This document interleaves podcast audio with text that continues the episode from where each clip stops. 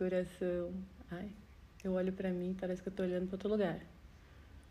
Bom, testando é, dar continuidade nos meus podcasts gratuitos sobre a leitura da Sagrada Escritura, é, com uma interpreta interpretação especificamente pensando na mulher. Então, é uma leitura para ajudar as mulheres a, na prática, serem mais sábias, mais retas, mais justas, mais felizes, mais em paz. E eu costumo fazer no áudio. É claro que estão me ligando na hora que eu vou gravar para variar, né? Esta é a minha vida. E eu vou ter que atender o telefone porque o meu marido não espera. Uh, só um momentinho. Então, eu vou testar é, fazer simultâneo, gravar pro podcast para quem está acostumada e só puder áudio e também é, gravar por vídeo e subir no meu YouTube, tá? Uh, bom, eu faço essa leitura das Sagradas Escrituras já tenho mais de um ano, né? Não sei se já deu dois anos, não, não fico prestando atenção muito em medidas, mas é, é muito frutífero, ajuda muito, muito, muito, muito menos, mesmo para quem conhece, né? Então, é, no final do ano de 2023, eu sempre faço um preparo, é, um exame de consciência do ano, né?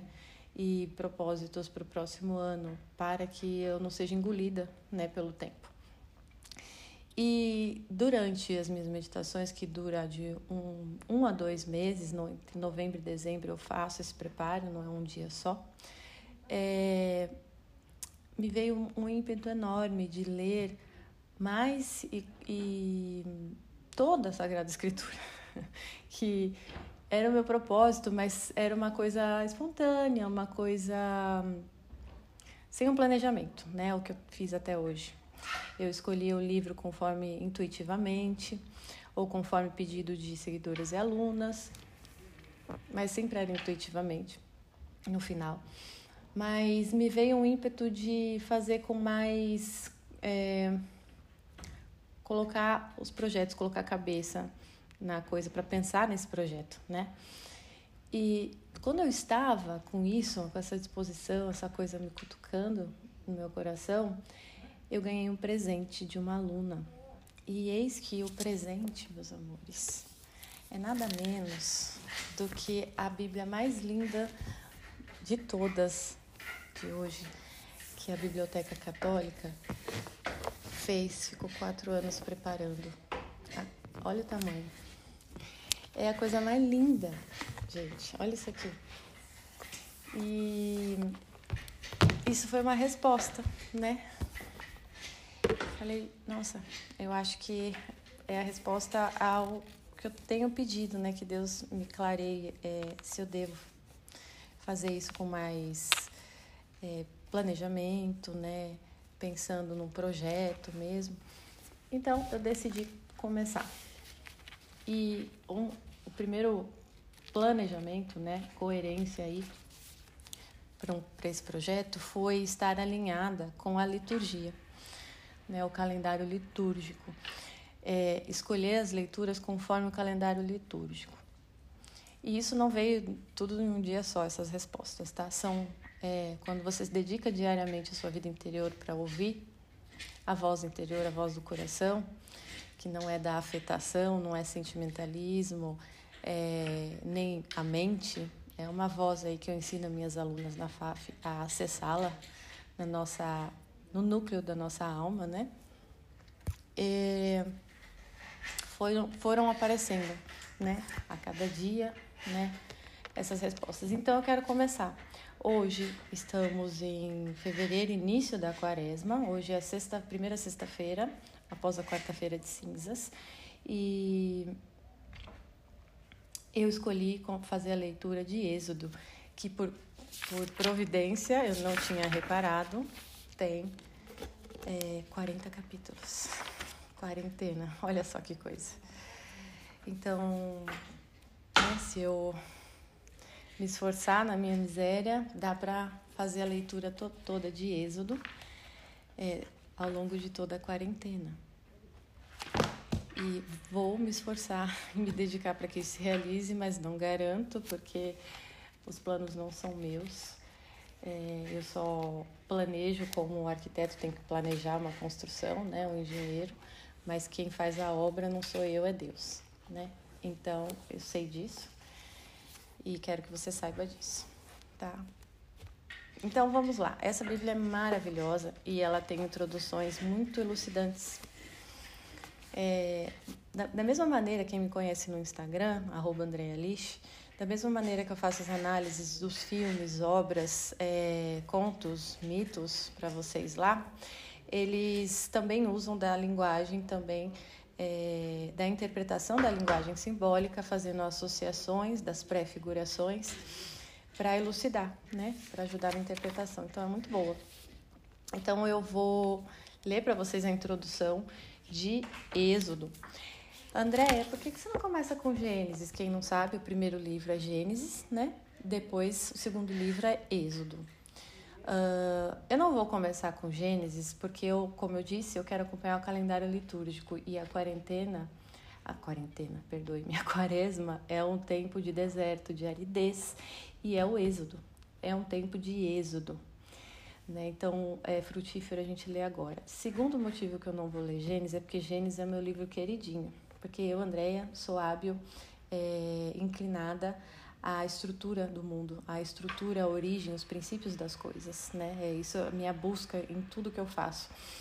E, portanto, o livro de Gênesis eu quero colocá-lo num local e numa apresentação especial é, e própria para ensinar as mulheres sobre a estrutura do ser homem e ser mulher na antropologia dual é a estrutura do mundo. Então isso vai ficar para um, um para um produto específico muito bonito que a gente está preparando para vocês e que é o lugar aí que é o meu projeto social. É, é, é, é o meu trabalho para a sociedade que eu vou deixar de um modo social, não só é, comunitário, individual. Uh, eu sou terapeuta, mentora, treinadora de mulheres, né? Uh, faço psicologia, sou coach, sou psicanalista, tenho sei lá quantos diplomas de terapias de tudo que é tipo, eu já fiz, né? Sou autodidata, já também fiz filosofia de modo autodidata e na faculdade, na Academia Atlântico, com o professor Victor Sales, de, com o padre Paulo Ricardo também. Eu sou uma obstinada por, pela verdade, é, através do raciocínio, né? É, por quê? Porque eu sinto eu, a presença de Deus em mim, ao meu lado e dentro de mim, desde pequenininha. Né? Então, isso não é mérito meu, é uma disposição que Deus colocou para mim por algum propósito em mim, em meu núcleo. E então, isso sempre me moveu e não mérito meu, porque eu acho bonito isso, porque eu sou nossa, porque eu sou virtuosa, nada disso. Mas sempre objeto da minha atenção, desde pequenininha, é entender a pessoa humana e entender a Deus e onde ele mora e o que ele pensa efetivamente, o que ele quer, o que eu preciso fazer, né? E hoje eu tenho 40 anos. Uh, e posso dizer que eu encontrei as respostas que eu procurava desde pequena. Não foi fácil, foi penoso, bem penoso, é, porque eu sou do tipo obstinada e a famosa teimosa, né? É, e não direcionado para um bem que eu não conhecia, na ignorância, eu causei muito, né? Muitos erros, causei geral. É, mas nisso eu tive bagagem de experiências que é, Augustinho me consola. Eu tive experiências assim ousadas, nunca fui temerosa. Uh, então eu era é, o lado mundano de Augustinho, né? É, é similar ao estilo de vida que eu vivi por muito tempo, né? Na minha juventude e até até acontecer crises, né? Aquelas crises nas fases. Mas é só um assunto para formação da alma feminina que eu aproveito para convidar você a participar da nossa comunidade de amigas.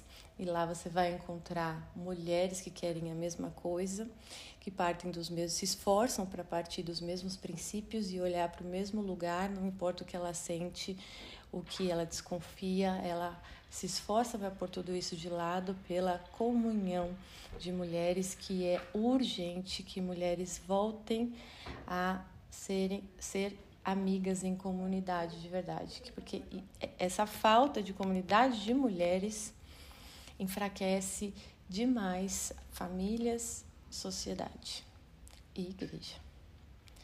E por conseguinte, a política, tá? Então, isso é muito urgente. Mas não quero mais me delongar porque aqui não é o lugar para isso. Eu só quis fazer uma breve apresentação porque era a minha proposta desse projeto. É, faz parte essa apresentação, né? Bom, então Gênesis fica para esse momento especial que eu já disse.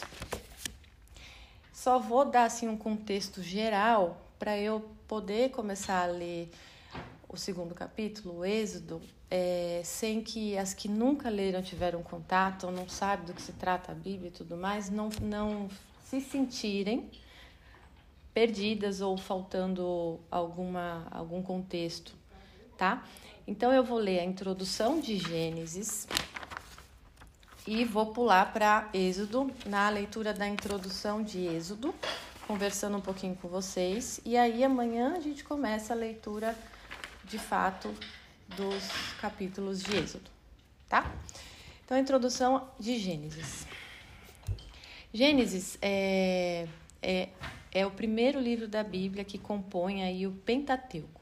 O Pentateuco significa cinco volumes.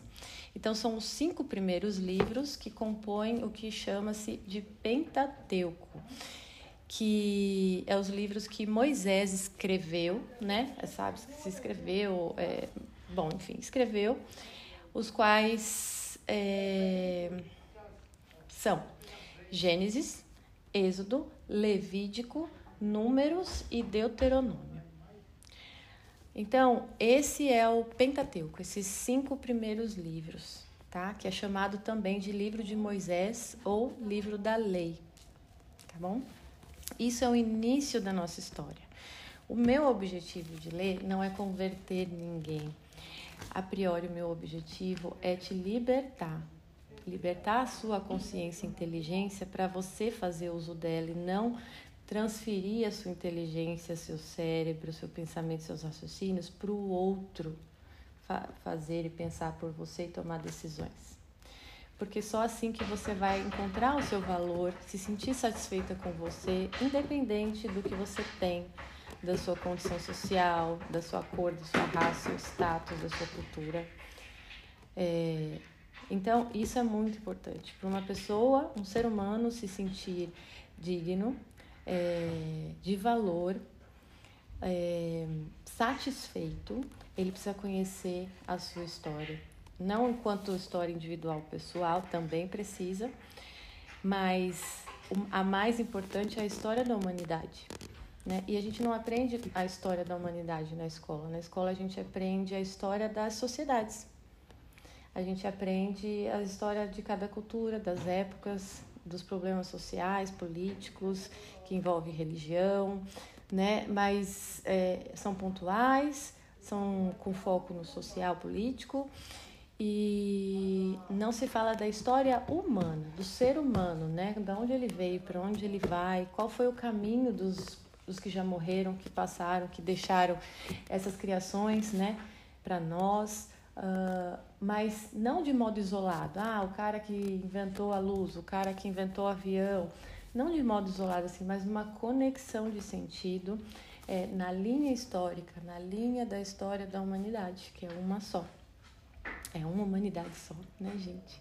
Então, é uma história da humanidade. Então, esse contexto todo te dá bagagem, te dá essa segurança que você tanto busca nos seus bens materiais, no casamento, no esposo, em ter ou não filhos, que você não vai encontrar essa segurança aqui nessas coisas, quem já procurou e conseguiu percebeu que continua insegura, né, e pode testemunhar isso, uh, é porque a nossa segurança é entender o que é a vida, o que, que eu estou fazendo aqui, por que, que eu existo e, e deste jeito, deste modo próprio, é, essas respostas básicas, né? O que é o mundo, o que é a vida, o que é o que é o ser humano, o que é Deus, né? Por que ímpeto é esse? Que recusa da morte é essa que a gente tem? Que ímpeto é esse de ter um sentido, de não bastar comer, dormir e continuar infeliz, né? O que, que é que falta? Então, tudo isso a gente conquista quando a gente conhece a história da humanidade, tá? Então, Gênesis significa geração. Então, relata a história da criação de todas as coisas. A criação de todas as coisas. Como surgiu o mundo. Como foi criado. Então, é o início da história. Tá? Se você não crê, não tem problema. Basta que você esteja é, disposta a ouvir é, sobre a história da humanidade, sobre uma ótica, uma visão que você nunca teve acesso, porque recusou, porque por ignorância, porque não teve oportunidade, não importa o motivo. Não importa a sua atitude agora. Você não tem nada a perder em conhecer uma visão de mundo nova, né? Uma visão da história da humanidade que você nunca viu. Você só vai poder opinar e escolher qual visão você quer, né? Com escolha própria e não baseada no que os outros dizem para você fazer quando você conhecer outras visões, né? Então eu te convido a ficar, mesmo que você não acredite, né? Porque aqui o objetivo não é converter, o objetivo é, é instruir e educar é, um, a sua alma, né? Que ela receba o que as escolas, as instituições educativas é, não oferecem.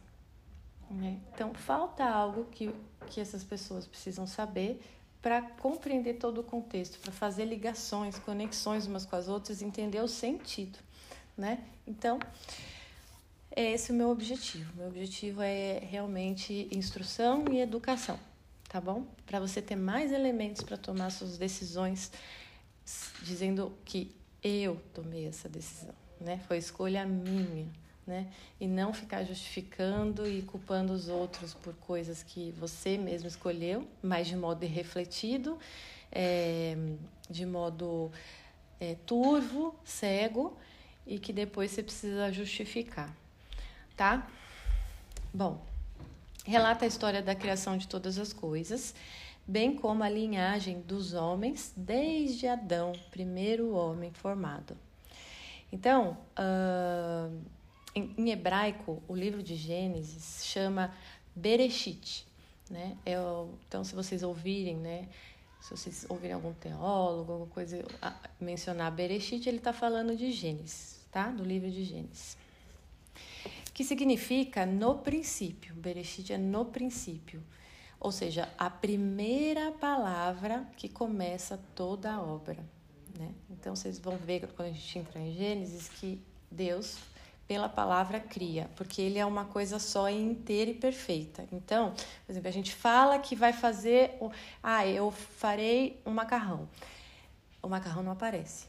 Eu tenho que ir lá trabalhar com suor, né, meu esforço, com dores, uh, porque pode ser que não fique bom, que uh, o outro não goste, que não atenda às expectativas, né? Então tem também aí as dores de parto envolvida né? E para a gente ter o macarrão. Deus, que é perfeito e está na eternidade, não está sujeito a, ao tempo, que tem que esperar as coisas no tempo, o processo para a gente chegar a ter aquilo que a gente quer, ele não precisa de nada disso.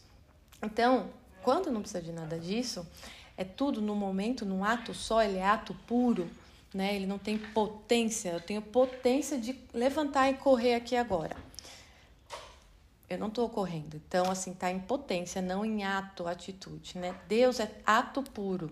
Não há potência para vir a ser algo que ele ainda não é. Ele é tudo e todas as coisas e o tempo todo que é, porque ele está fora do tempo, então o tempo todo no sentido de eternidade, presença o tempo todo, é, e inteiro o tempo todo, sendo tudo que ele pode ser o tempo todo. Uh, sendo assim, uma, um ser, é, o ser, né, é assim. Então, tudo que ele pensa, falar, falar no, no modo dele, né? Não imagine uma pessoa como nós falando no tempo, emitindo voz, mas a seu logo, sua inteligência que cria já se realiza na hora. Não tem esse processo, ah, eu vou criar uma receita, agora eu vou levantar e ir para a cozinha, comprar os ingredientes no mercado e fazer, tá? Não tem isso, entendeu? Então a palavra ela já cria, entende? Já já aparece, já acontece. Entende? Então, quem tem já experiência com Deus, de uma vida íntima, tanto faz o grau, isso não importa, é, vai identificar isso, que quando você confessa de todo o coração um, um arrependimento seu, com todo o coração significa com toda a contrição é, possível para você, é na hora que vem a resposta. É na hora que vem a resposta comprovando esta, estas características do ser, né, do Logos Deus, né, de ser ato puro, de ser tudo e, e todos e tudo ao mesmo tempo, sustentando a existência. Porque se ele não fosse tudo ao mesmo tempo, algo algo deixaria de existir. Entende? Isso é metafísica, não planejei falar nada disso, é, nada, na verdade. É, planejo, eu estou, na verdade, à disposição, pro, porque eu sou impelida a fazer e venho e começo. É, mas isso é metafísica, gente. Então, a noção metafísica eu dou também aulas gerais de metafísica na formação da alma feminina, o suficiente para a mulher saber ser sábia na prática, saber viver, ser feliz, tá? Uh, bom, então por que, que eu estou dizendo isso? Porque eu disse aqui que Gênesis é a primeira palavra com que começa toda esta obra. Então, quando Deus pensou em criar o um mundo, né? Então começa aí pela primeira palavra é, para criar esse mundo, tá? O Gênesis é dividido em quatro partes. A primeira fala da história do gênero, é, da, da, criação toda, desde o início até a história do gênero humano, é, que começa em Adão e vai até o dilúvio. Né? O dilúvio, Noé, os bichinhos, a arca, acho que todo mundo conhece, né? É... Por quê? Porque o dilúvio marca um momento muito histórico que tem a ver com o batismo, né? A inundação por águas né, da sujeira, lá dizendo, é, prefigurando que Deus vai lavar toda a humanidade, toda, né? Uh, a segunda começa com Noé e termina com Abraão, que é o primeiro patriarca, né? Que recebe a promessa da terra prometida de Deus, né? E da, da descendência maior do que as estrelas do céu. E a terceira parte que começa no capítulo 12 e vai até o final, que descreve os atos desse patriarca até a sua morte. E a quarta parte, é, que é feita pelos filhos conseguintes aí da linhagem de Abraão, Isaac, Jacó e José, filhos, netos, bisnetos, Isaac, Jacó e José, até a morte desse último patriarca aí que dá início ao povo de Deus, que foi necessária eh, formar esse povo de Deus, porque o mundo jaz no poder do iníquo. Então, por mais que cause um dilúvio, né, vão nascer pessoas que já nascem com a mancha do pecado original. Então, o, o mal vai de novo se espalhar e se misturar no mundo, né? Isso é inevitável. É, pelas escolhas das pessoas que de, decidem recusar a Deus, a lei dele ali na época, e, e pela influência do mal, né? Que o poder do mal jaz no poder, o mundo jaz no poder do iníquo, desde a escolha de Adão e Eva. E uh, então foi-se necessário separar o povo, aquele povo que, que decide é, seguir a Deus, ser obediente, andar em retidão, né? Precisa se separar do povo que não decide, porque se se mistura, a força do mal é muito forte, acaba influenciando é, almas boas. E Deus até é, é, tira a vida terrena de muitas almas boas para protegê-las dessas influências, inclusive, né? Isso eu li em um dos relatos de Santa Teresa, se eu não me engano, Dávila. Mas é bem interessante perceber isso, né? Que a, a, o amor de Deus não aba, é, vai muito além dos nossos raciocínios, a capacidade que a gente pode raciocinar e encontrar um sentido de um, tirar uma vida de uma jovem de 24 anos, por exemplo, Santa Teresinha, do Menino Jesus, né? Então, né, a gente não consegue chegar a uma conclusão justa se a gente não conhece a Deus. Para ter esse conteúdo de Deus, essa justiça, essa perfeição, que é a lei do amor, que está muito acima da lei do raciocínio. Sem esse conhecimento, a gente não chega a nenhum raciocínio que você fale, nossa, isso, para... isso é realmente justo, né? Com o raciocínio humano não tem como. Então, é necessário conhecer o amor, né? Deus é o amor, né? A gente quer amar porque nós fomos feitos à imagem e semelhança dele. Tem pessoas que não querem amar, mas querem amar. A maioria, né? Porque amar dói, porque eu sou traído e tal, não quer mais amar. Só que você foi feita para isso. A sua constituição é que nem falar, não quero comer mais. Só que se você não comer, você vai morrer. Então você fala, não quero comer mais, mas eu tenho que comer. Então é assim que se lida com, né? Um, as decepções amorosas, né? Pô, eu não quero mais amar. Não adianta você ficar fingindo que não precisa disso, que você vai matando a sua alma. Você fica igual um zumbi, só sobrevivendo aí, sendo objeto de utilidade para as pessoas à sua volta. Então, tá, eu não quero, tenho medo, tá, mas eu tenho que ir, né? Assim como eu tenho que comer, senão eu vou morrer, né? Então, já que tem que ir, que eu sou feita assim, meu, minha alma precisa disso, como meu corpo precisa da comida e do sono, então eu vou. Vamos ver, né? vou tentar de novo.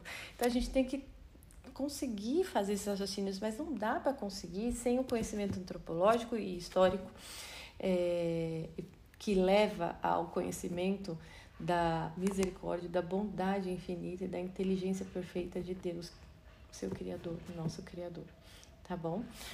Uh, bom, e aí Gênesis é isso, né? Uh, eu tô em Gênesis, né? Sim. Moisés escreveu o livro de Gênesis quando ele estava no deserto com o povo de Israel, que eles fugiram, que a gente vai ler em Êxodo por inspiração de Deus. Né? Moisés também fez o uso dos conhecimentos que ele teve, porque ele foi educado na tradição dos pais, na tradição judaica e também cristã. E isso é confirmado né, por uma a máxima autoridade que é Jesus Cristo na sua vida humanada aqui na Terra, que ele menciona várias vezes, né?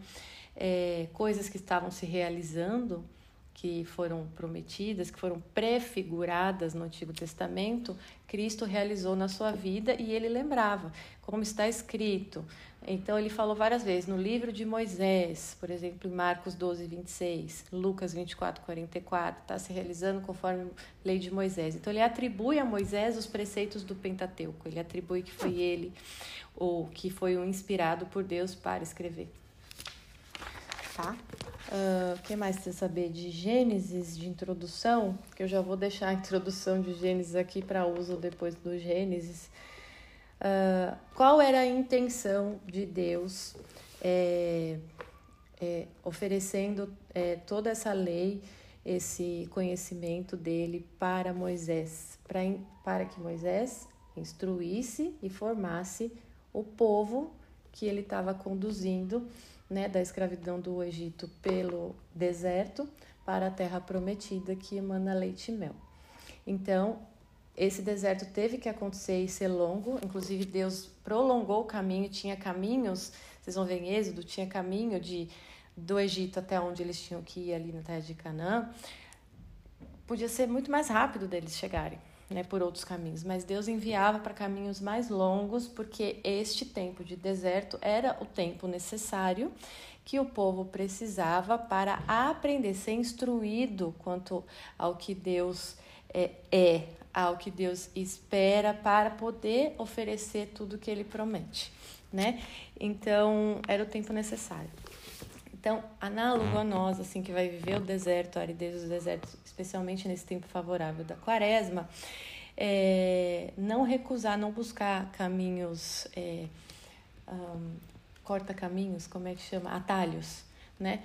É, não procurar atalhos para chegar mais, para sair logo do deserto, né? Porque foi esse erro que o povo fez, reclamar e procurar atalhos. E esse povo que reclamou e procurou atalhos não viu a terra prometida. Perdeu.